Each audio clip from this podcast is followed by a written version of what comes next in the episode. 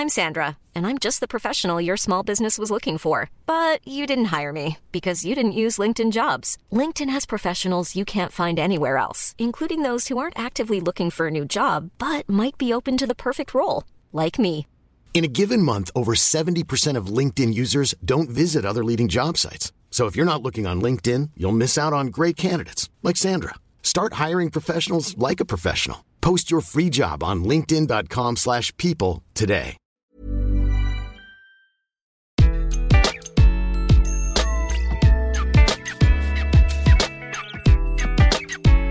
Bonjour, je suis Gaël Châtelain-Berry, bienvenue sur mon podcast Happy Work, édition spéciale. Pour cet épisode, je reçois Elisha Karmitz, le dirigeant du groupe MK2, célèbre pour ses salles de cinéma. Pendant cette interview, nous allons parler de la gestion de crise dans un secteur particulièrement touché par celle-ci, nous allons parler de résilience, du monde de la culture, de bien-être au travail bien entendu, mais également, ce qui est assez rare pour un dirigeant, du droit à l'erreur qui permet d'aller de l'avant. Cet entretien est passionnant et j'espère que vous passerez un aussi bon moment à l'écouter que j'ai eu à le faire. Bonne écoute. Bonjour Elisha. Bonjour Gaël. Eh bien écoutez, merci beaucoup d'avoir accepté mon invitation. Vous êtes le dirigeant du groupe MK2, célèbre entre autres pour ses salles de cinéma, mais MK2 c'est bien plus que cela puisque vous êtes également producteur, agence d'événementiel, distributeur, et chose que j'ignorais, extrêmement résilient puisque malgré la crise vous avez lancé récemment l'hôtel Paradiso qui vous permet de vous faire une soirée cinéma, mais dans une chambre d'hôtel, ce qui est tout de même très original. J'imagine que nous allons en parler un tantinet pendant cette interview. Si j'ai souhaité vous interviewer, c'est pour savoir, dans un contexte aussi difficile que celui que nous connaissons actuellement, surtout pour la culture, comment le dirigeant que vous êtes fait pour garder son calme. Alors, euh, pour, garder notre calme, euh, je ne sais pas, mais en tout cas pour essayer d'affronter euh, la crise, il y a plusieurs éléments qui nous ont permis d'y faire face. Euh, D'abord, il y a notre culture d'entreprise. Et je pense que notre culture d'entreprise a été l'élément principal qui nous a permis d'affronter euh, les challenges de cette dernière année.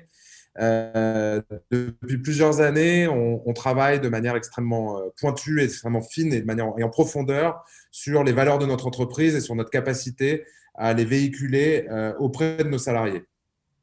C'est un travail qu'on a effectué avec Mercedes ERA, qui, a, qui nous a fait l'honneur de nous euh, parrainer, de nous mentorer pendant une période assez longue. Elle nous a fait d'une certaine manière notre psychanalyse d'entreprise. Et c'était pour nous particulièrement important parce qu'on dirige une entreprise familiale euh, que je dirige avec mon frère et qui a été créée par notre père. Les valeurs d'MK2 n'ont pas bougé depuis la création, mais le monde a bougé autour de nous. Et euh, on se devait de euh, pouvoir se, à la fois se réapproprier, remettre aussi au goût du jour, retravailler ces valeurs pour justement qu'elles ne deviennent pas anachroniques, euh, surtout dans notre manière de les communiquer pour que nos salariés, dans une société qui a quand même beaucoup grandi depuis son origine il y a 45 ans, puissent, puissent être mieux acquises par les salariés et mieux partagées aussi entre eux et que le why, la raison d'être de l'entreprise, puisse continuer à être très clair pour tout le monde. Donc ça, je pense que ça a été la base. Euh, le deuxième élément, ça a été euh, pendant, la période, euh, pendant la période de crise d'accroître considérablement la communication entre nous. Et donc, on a, à, marche forcée, mis en place toute une série d'outils qui nous a permis de communiquer plus régulièrement, de communiquer plus, de faire, de casser un petit peu les silos qui s'étaient créés dans l'entreprise euh, pour, dans une période de crise, on va dire, reverticaliser un petit peu les choses vers les dirigeants et euh, de notre côté, réfléchir et travailler à rassurer, inspirer et à donner quand même une vision de l'avenir et à montrer justement que la société avait cette capacité à être résiliente. Et ensuite, je pense que le dernier point, le troisième, c'est surtout d'avoir cette mentalité, d'avoir envie de faire des choses, d'avoir envie de ne pas subir, euh, d'avoir envie d'avoir son destin entre les mains euh, et du coup d'être très actif, euh, de ne pas se laisser porter par les événements, mais d'aller de, à la manœuvre pour avoir des initiatives qui nous ont permis d'exister pendant un an, pendant cette période de, pandémie.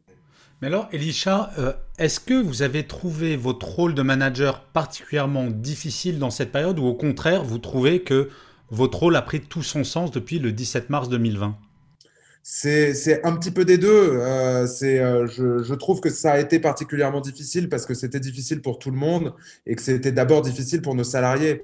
Euh, donc, euh, quand on travaille avec des collaborateurs euh, pour qui c'est difficile, pour qui le contexte personnel, professionnel est difficile, évidemment, on, on, porte une partie de ces difficultés et une partie des angoisses des salariés rejaillit vers nous. Donc, on, on en absorbe énormément euh, pendant au quotidien et, euh, et c'est jamais facile à vivre. Mais c'est le rôle du manager, c'est le rôle des dirigeants euh, que, d'absorber ça et de donner de la vision.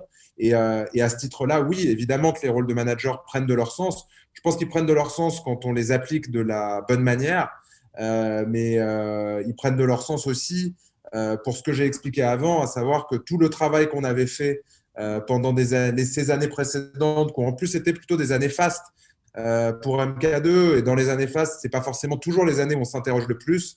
Nous, de manière contre-intuitive, on a profité justement de ces années pour beaucoup s'interroger, pour beaucoup se remettre en question. Euh, et je pense que c'est le travail surtout qu'on a fait de, précédemment qui a donné tout son sens à notre rôle de manager au moment où on a connu la crise, parce qu'on avait l'habitude aussi beaucoup de dire que MK2 était une société qui était agile et résiliente. Mais comme pour les managers, c'est des choses qu'on ne peut vérifier quand, quand on est à l'épreuve des faits. Et là, on a été euh, face à une épreuve qui était une épreuve difficile. Alors justement, vous parlez de résilience, j'en parlais en introduction. Je ne sais pas si vous connaissez cette phrase du Dalai Lama qui dit ⁇ Il n'y a pas de gens qui sont nés sous une mauvaise étoile, il n'y a que des personnes qui ne savent pas regarder le ciel. J'ai cru comprendre que l'hôtel Paradiso, donc la salle de cinéma qu'on peut avoir dans sa chambre d'hôtel, vous aviez eu l'idée avant la pandémie. Donc est-ce que vous estimez être extrêmement audacieux, visionnaire, ou alors d'avoir une chance éhontée? Alors, c'est un, projet qu'on euh, qu'on a commencé à travailler il y a plus de six ans. Donc, euh, en effet, aujourd'hui, euh, en communication, ça peut apparaître comme opportuniste de lancer un projet comme ça euh, aujourd'hui, mais c'est un projet qui a été initié il y a très longtemps. On ne construit pas des hôtels en 12 mois, c'est littéralement impossible. D'autant plus qu'on est sur un bâtiment qu'on a entièrement détruit avant de le reconstruire. Donc, les travaux ont duré près de trois ans. On avait déjà annoncé qu'on ferait, qu'on ferait un hôtel, mais je pense que personne percevait réellement le concept j'aurais, euh, j'aurais, j'ai pas l'humilité de dire, j'aurais pas en tout cas le manque d'humilité pour dire qu'on est visionnaire. Mais par contre, euh, on fait du planning stratégique et on réfléchit à l'évolution des usages. Et on avait réfléchi justement aux évolutions des usages de l'audiovisuel, du cinéma, de la sortie et de l'événementiel. Et ce projet d'hôtel naît de cette réflexion-là et l'aboutissement de cette réflexion-là. Donc, si on ne s'est pas trompé sur une évolution d'usage euh, bah, c'est qu'on n'est pas totalement, c'est pas totalement mauvais, qu'on s'est pas totalement planté dans nos idées. Est-ce que c'est visionnaire? J'en sais rien. Ça, c'est l'avenir qui nous le dira. Et on verra si euh, aujourd'hui ça marche très bien. On est dans la période de lancement, l'hôtel est complet. Je pense qu'on est l'un des seuls hôtels parisiens euh, qui affiche, qui fiche complet, a fortiori dix jours après son lancement. C'est, c'est une prouesse très importante, en tout cas pour les gens qui connaissent le secteur de l'hôtellerie. C'est rarement vu. et et voilà, euh, je pense que euh, je pense que euh, on avait en tout cas une vision de l'évolution de l'usage de l'audiovisuel. Je pense qu'on se trompe pas là-dessus et elle est liée à, la fois à notre pratique, à notre expérience, à notre métier et quand même à une, une vision et à une recherche sur dans quel sens vont l'évolution de ces usages. Et c'est aussi là-dessus qu'on a beaucoup travaillé ces dernières années, bien sûr. En fait, moi j'ai toujours bien aimé les expressions de grand-mère et il y en a une que j'adore, c'est la chance sourit toujours aux audacieux. Et c'est vrai que se lancer dans un projet comme ça, il faut avoir une sacrée audace. Et vous n'en manquez pas. Enfin, je ne vais pas citer tous les projets que vous avez lancés, mais en termes d'innovation, MK2, vous êtes un peu au taquet, comme diraient les Jones.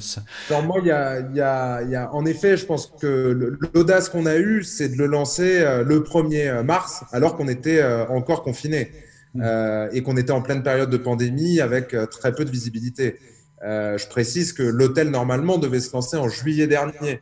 Euh, et avant même ça, en mai dernier, avant le Festival de Cannes.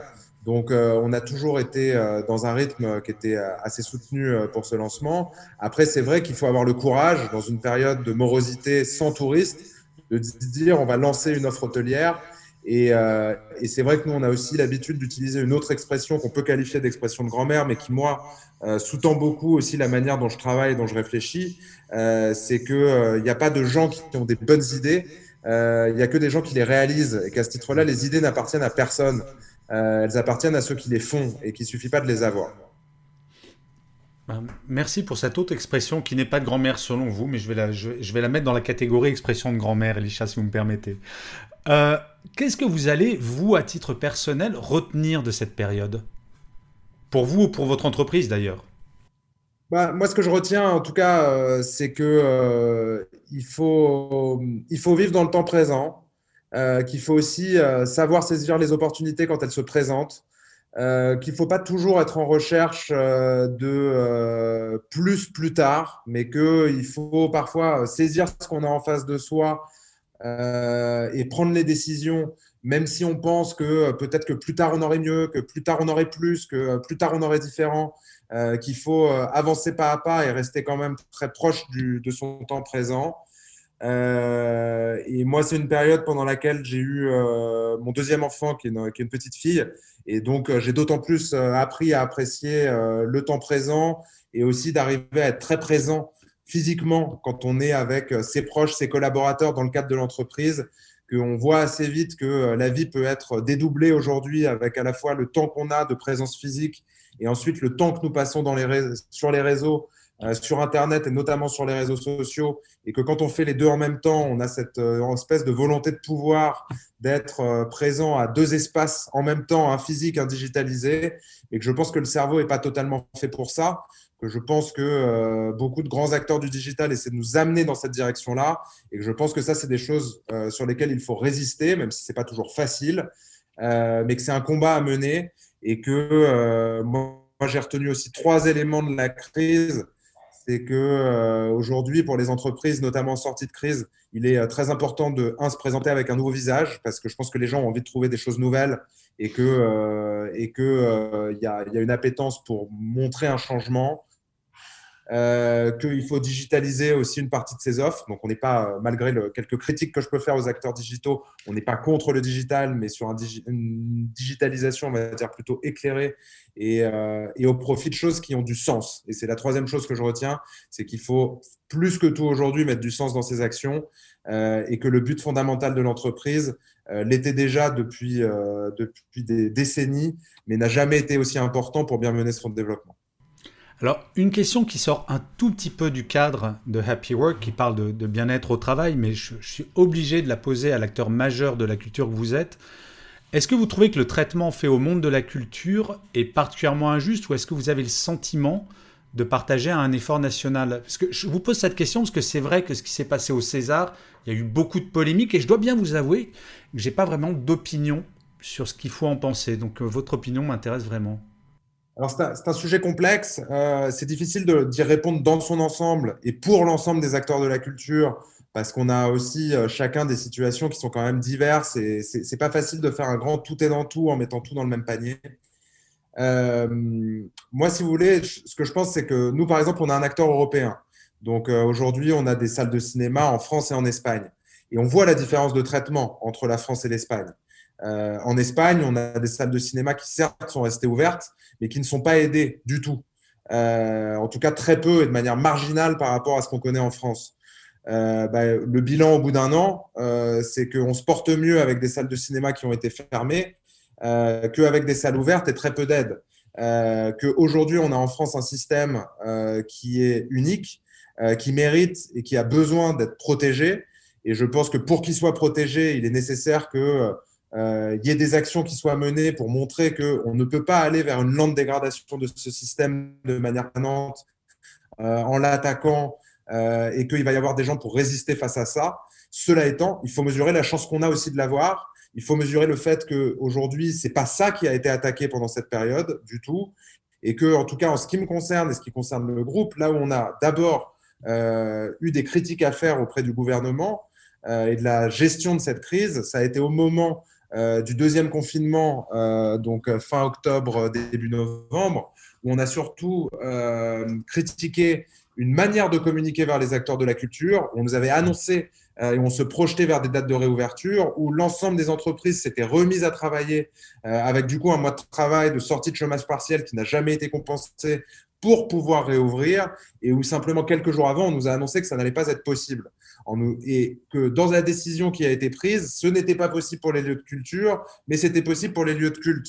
Et que cette décision-là, à mon sens, euh, n'était pas une décision sanitaire, mais était une décision politique, et qu'il y avait un choix politique de privilégier certains secteurs de l'économie, certains secteurs de la vie sociale et certains secteurs de la vie culturelle, puisque, ou de la vie culturelle, plutôt que les acteurs de la culture, et que c'est un choix qui a été fait. Et ce que moi je reproche, c'est que le gouvernement à ce moment-là n'ait pas dit clairement nous avons fait un choix, nous le faisons pour telle et telle raison, mmh. et qu'on se masque derrière des euh, d'autres formes de raisons, d'explications, et que je pense qu'aujourd'hui les gens sont euh, matures et prêts à entendre la vérité, à entendre les, raisons de manière extrêmement transparente. Mais une fois que ça, ça a été dit, l'ensemble des dispositifs et de l'arsenal qui a été mis en place pour aider les acteurs culturels est particulièrement efficient. Et que quand on lit dans la presse les appels au secours du directeur du Metropolitan Opera de New York, euh, qui euh, va très mal et qui va chercher en Europe euh, des moyens de se financer via des donations, je ne pense pas que dans les grands théâtres subventionnés, il y ait la moindre personne qui se soit posé cette question-là. Et le simple fait de ne pas avoir à se la poser est déjà une chance. Et il faut mesurer euh, la, cette, la, chance que l'on a à ce niveau-là. Donc, euh, ce n'est pas une critique de dire qu'on peut avoir une liberté de parole même quand on est aidé et critiquer le, le, le gouvernement, mais le gouvernement a quand même garanti une permanence euh, en sortie de crise de l'offre culturelle française. Et la culture, à mon sens, en France, ne peut pas être rétrogradée de plusieurs plans au moment de cette sortie de crise. Écoutez, je ne regrette pas de vous avoir posé cette question, parce que votre réponse a le mérite d'être à la fois franche, original et de rappeler que quand même, c'est vrai que le système français, je vais vous sortir une autre expression de grand-mère, attention, il faut pas jeter le bébé avec l'eau du bain. Donc il y a tout, il y a pas que du bon, mais il y a quand même pas mal de choses qui font qu'effectivement on tient la route. Et je pense aux restaurateurs, aux bars, etc., etc. Contrairement à certains pays où ils font faillite en série, on va voir ce qui va se passer, mais ça a l'air d'être moins dramatique. Alors avant dernière question, Elisha, est-ce que votre métier vous avez hâte de revenir au monde d'avant ou vous dites, et là je parle de votre cœur de métier qui est vraiment le métier d'exploitant de salle, pardon, est-ce que vous allez revenir au monde d'avant ou qu'il y aura des changements radicaux ou par touche, mais que vous reviendrez jamais au monde d'avant, mais que ça sera un autre monde qui ne sera pas forcément pire ni meilleur, mais différent alors, je pense, que, si, vous voulez, je pense que, je, pense que l'expression monde d'avant, monde d'après est assez galvaudée et que elle était très intéressante euh, dans le contexte du début de la crise parce qu'elle a permis à beaucoup de grands auteurs, notamment dans le domaine des sciences humaines, euh, de marquer, de, de, de, mettre un nom et de, de mettre en forme le sentiment qu'on avait tous, à savoir qu'on était en train de vivre un événement majeur euh, qui allait avoir des répercussions pour une période qui était extrêmement longue et que c'était une date clé. Comme le 11 septembre, par exemple, a été une date clé et qu'on peut marquer un avant et un après dans les évolutions. Euh, je pense qu'ensuite, il faut rappeler un élément presque enfin, philosophique par rapport au temps, c'est que le temps est quelque chose qui est un continuum et qu'on ne revient pas en arrière dans le temps. Donc, euh, moi, je ne suis pas non plus un nostalgique, je ne cherche pas à revenir au monde d'avant euh, ou en tout cas essayer de remonter le temps. Euh, et je ne suis pas non plus réactionnaire à ce niveau-là en pensant que c'était mieux avant. Je pense qu'aujourd'hui, on a des nouvelles contraintes, qu'il faut composer avec ces nouvelles contraintes, que de toute façon, les changements vont être profonds, qui vont être euh, personnels, collectifs, euh, sociétaux, culturels, économiques, que ces changements étaient déjà à l'œuvre, qu'aujourd'hui, ils ont été en grande partie accélérés euh, par, euh, par la crise et par la pandémie, euh, que les challenges qu'on avait avant restent quand même des challenges d'après euh, notamment sur les problématiques euh, de transition écologique et de transformation écologique. Euh, et que nous, dans le cinéma, on a l'habitude, et c'est comme ça qu'on travaille en production, c'est fixer un cadre de contraintes et permettre aux créateurs d'être le plus créatif possible à l'intérieur du cadre des contraintes. Donc, de, de composer avec ce qu'on appelle, nous, des contraintes créatives. Et aujourd'hui, on utilise ce qu'on trouve dans le monde d'après comme une contrainte créative et euh, on essaie d'inventer des choses nouvelles en restant fidèle à nos valeurs qui, euh, comme je ne les ai pas citées tout à l'heure, j'en profite maintenant pour les citer, reposent sur trois piliers. Euh, la sélection, on est d'abord des sélectionneurs de contenu, de talent. L'altérité, en se disant qu'à travers le cinéma notamment et la culture, on est en confrontation avec l'autre, on a la possibilité de se mettre dans la peau de l'autre et que c'est en se mettant dans la peau de l'autre que l'on peut à la fois se découvrir soi-même, apprendre sur soi et avoir une vraie ouverture d'esprit vers autre que soi, donc vers l'étranger. Euh, et ensuite, la transmission. Et notre métier, c'est aussi de bâtir des outils de transmission pour transmettre ces valeurs et les objets qui les incarnent. Donc euh, ça, ça par exemple, pour nous, ça ne va pas changer, que ce soit monde d'avant ou monde d'après. Ces trois valeurs-là sont les trois valeurs de la marque et le but fondamental de l'entreprise ne change pas, peu importe le monde ou la galaxie ou demain Mars peut-être, ou j'espère un jour nous ouvrirons des salles de cinéma. Eh bien écoutez, on refera une, interview quand vous ouvrirez votre première salle sur Mars avec grand plaisir. Mais là, nous arrivons à la fin de cette interview et comme d'habitude, je vous ai demandé de préparer. Et oui, les invités sur Happy Work doivent travailler. Je vous ai demandé de nous livrer votre mantra, votre citation préférée, nous expliquer le pourquoi de ce choix. Alors l'un des mantras avec lesquels, euh, en tout cas à titre personnel, je travaille beaucoup, euh, c'est le suivant. Il n'y a pas d'erreur, il n'y a que des expériences. Euh, et on, travaille beaucoup avec ça parce que c'est quelque chose qui est évident dans la mentalité anglo-saxonne. Donc, dans la mentalité anglo-saxonne, des entrepreneurs qui n'ont pas d'échec sont perçus comme louches. Euh, quand on est euh, un futur potentiel partenaire ou investisseur d'un entrepreneur qui n'a pas connu d'échec, on a peur que ça tombe sur soi. Euh, dans la culture française, c'est très différent. quand on n'a pas connu, quand on connaît un échec, on est marqué du fer rouge de son échec et y a une, on est plus montré du doigt quand on, a, quand on rencontre un échec, je trouve que quand on rencontre un succès, et les succès ont même parfois plutôt tendance dans la culture européenne ou française à attirer parfois la jalousie plutôt que la bienveillance. Euh, et, euh, et, je pense que pour bien entreprendre et pour pouvoir mener une carrière d'entrepreneur, il faut connaître des échecs. Mmh. Euh, et que des, quand on a des valeurs qui sont fortes, quand on a une raison de faire son travail qui est très forte, quand on connaît un échec, c'est une étape vers la réalisation du projet. Euh, c'est pas une raison pour euh, tout arrêter, tout abandonner, tout mettre, euh, tout mettre à la poubelle et jeter bébé avec l'eau du bain, euh, pour reprendre euh, l'expression que vous avez citée précédemment. mais que au contraire, c'est une manière de tester son agilité, tester sa persévérance, tester sa capacité à rebondir. Et c'est aussi une manière dont on travaille beaucoup avec nos collaborateurs, c'est que on est beaucoup plus sensible à leur capacité de rebond suite à une erreur, plutôt que au fait qu'ils fassent des erreurs. Et je pense qu'à ce niveau-là, ça amène aussi une distinction qui est fondamentale dans le management, c'est la différence entre la faute et l'erreur. L'erreur, comme à l'école, euh, c'est si par exemple à l'école on utilise des tableaux noirs, c'est pour pouvoir faire des erreurs, avoir la possibilité ensuite d'effacer son erreur, de la corriger et d'apprendre en trouvant la bonne réponse quand c'est euh, un problème de maths pour nous, en tout cas pour moi, euh, dans des questions de management, la faute consiste à reproduire les mêmes erreurs de manière récurrente, répétée. Et ça, je considère que c'est une faute parce que c'est une mise en danger de son travail, de l'organisation, et c'est une non-compréhension des erreurs, et, ça démontre aussi une euh, incapacité, non-volonté à un apprentissage. Et ça, je pense que ça devient une faute pour l'organisation, pour le manager et pour la personne qui l'a reproduit. Donc ça montre une défaillance à tous les niveaux et ça doit amener des remises en question importantes. Eh bien écoutez, dans ces moments qui sont extrêmement mouvementés, beaucoup de gens sont en mouvement et donc vont probablement faire des erreurs. Donc je vous remercie mille fois d'avoir choisi ce mantra parce qu'il est effectivement incroyablement important. Eh bien écoutez, Elisha Karmis, je vous remercie un million de fois d'avoir participé à Happy Work. Il me reste plus qu'à vous souhaiter bon vent, bonne suite et je dois bien vous avouer qu'à titre personnel, habitant près de la place Gambetta, j'ai très hâte de pouvoir racheter un billet de cinéma. Je vous souhaite une bonne fin de journée, Elisha. Merci, Guy.